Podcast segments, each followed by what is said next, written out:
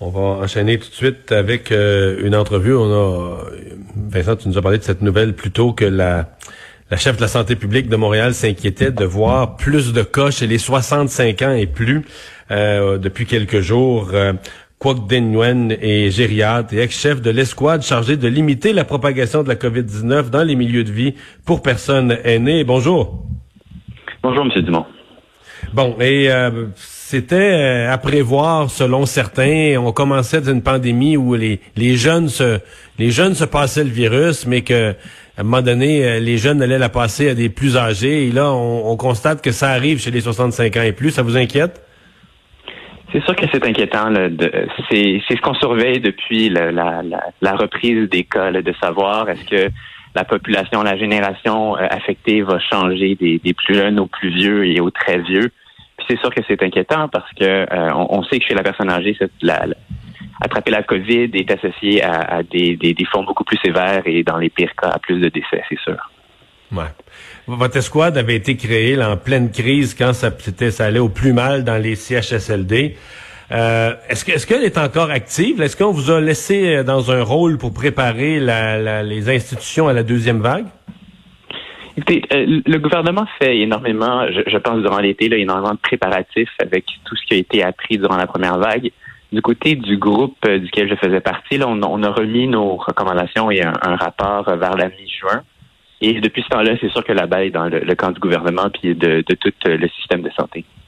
Est-ce que vos recommandations ont été suivies? Écoutez, toujours cette question, mais euh, ah, grosso modo, je veux dire, pardon? Ben, écoutez, nous notre objectif c'était, je pense qu'au départ, la, pandémie a pris beaucoup de gens par surprise, pas juste au Québec. Fait l'idée d'avoir un groupe qui s'y connaît, euh, entre autres en, maladies infectieuses, en épidémio, mais aussi euh, principalement pour les soins aux personnes âgées, c'était d'amener la science et, et, de, de, faire des propositions très concrètes qui peuvent aider directement sur le terrain. Après ça, est-ce que le, euh, tout, le gouvernement puis le système de santé est capable de s'adapter? Je veux dire, ça, ça, ça, c'est un peu en, dehors de, notre hmm. mandat. Puis l'autre chose, c'est sûr que nous, on, amène beaucoup la lentille des personnes âgées. Mais après ça, c'est sûr que le gouvernement doit faire l'intégrale de nos propositions et des, et des autres acteurs dans la société pour prendre leurs décisions. Ouais.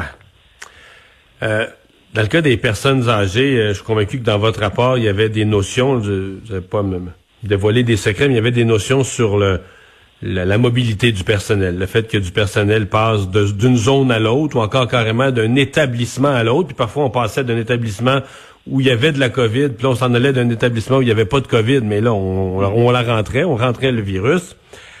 Est-ce que euh, parce que là, on nous dit que c'est bon, les préposés bénéficiaires, c'est correct. On en a formé 10 000, on va être capable d'éviter la mobilité, mais on nous dit que pour d'autres types de professionnels, des infirmières, des diététistes, etc., euh, on manque, on a tellement peu de monde que si on les fait pas promener d'un établissement à l'autre, ben certains établissements auront juste plus de services, vont juste être en rupture de service.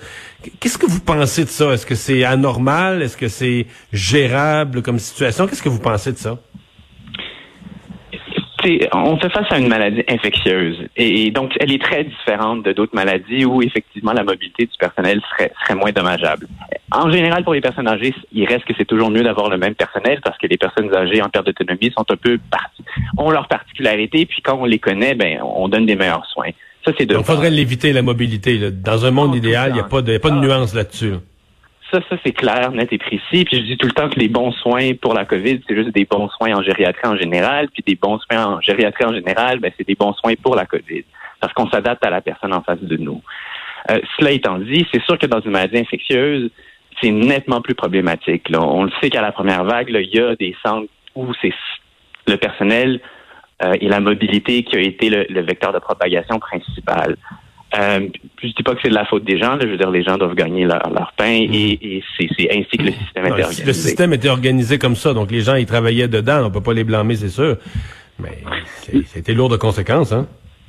C'est certain. Puis à, l'approche de la deuxième vague, euh, je pense que la leçon a été apprise. C'est sûr que dans l'implantation, il va rester des défis.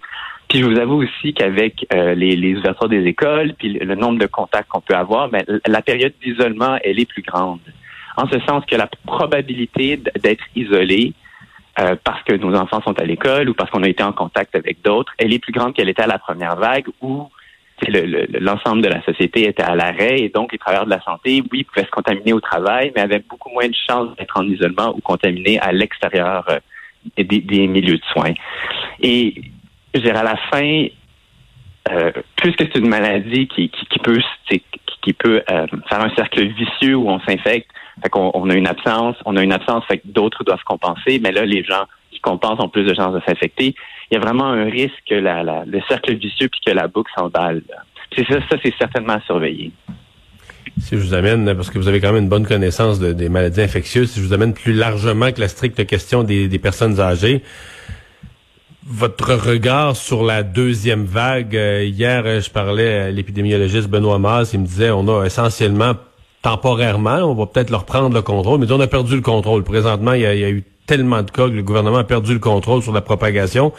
Vous, est-ce que vous êtes optimiste, pessimiste? Est-ce que vous avez l'impression que la situation est dans un relatif contrôle ou vous pensez qu'on est en dérapage? Je vous dirais, j'ai été euh, ni optimiste ni pessimiste, je serais appréhensif. Ce serait probablement le meilleur C'est de voir, c'est sûr que la hausse de passer à une centaine de cas là, un mois, un mois et demi, à 1000 cas par jour, c'est vraiment une hausse extrêmement rapide. Là. Je, puis je pense pas que les, modélisateurs ou les gens qui projetaient euh, la, progression de la deuxième vague l'avaient vu venir aussi rapidement. Là, c'est sûr que je pense que le gouvernement a agi et il n'y avait pas le choix de, mettre en place des mesures assez, assez vigoureuses. Puis, c'est sûr que dans la prochaine semaine, ça va nous dire, bon, ben, on met en place des mesures très vigoureuses, à quel point on arrive à ralentir la propagation? Puis, je vous avoue, si on n'arrive pas à la ralentir de façon très significative, c'est probablement de mauvaise augure parce qu'on en a encore pour des semaines puis des mois.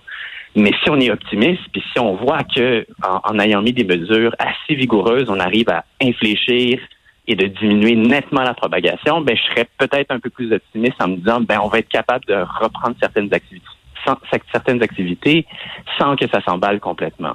Donc, l'appréhension, c'est sûr que c'est toujours facile de dire attendez dans une semaine, attendez dans une semaine, mais c'est vraiment ça en ce moment que je pense que le gouvernement regarde, les épidémiologistes regardent aussi. Eh bien, on va, se laisser sur votre message optimiste, euh, Dr. Kwok Ding Nguyen, euh, gériatre, chef de cette escouade qui avait été formée pour limiter la propagation chez les aînés. Merci.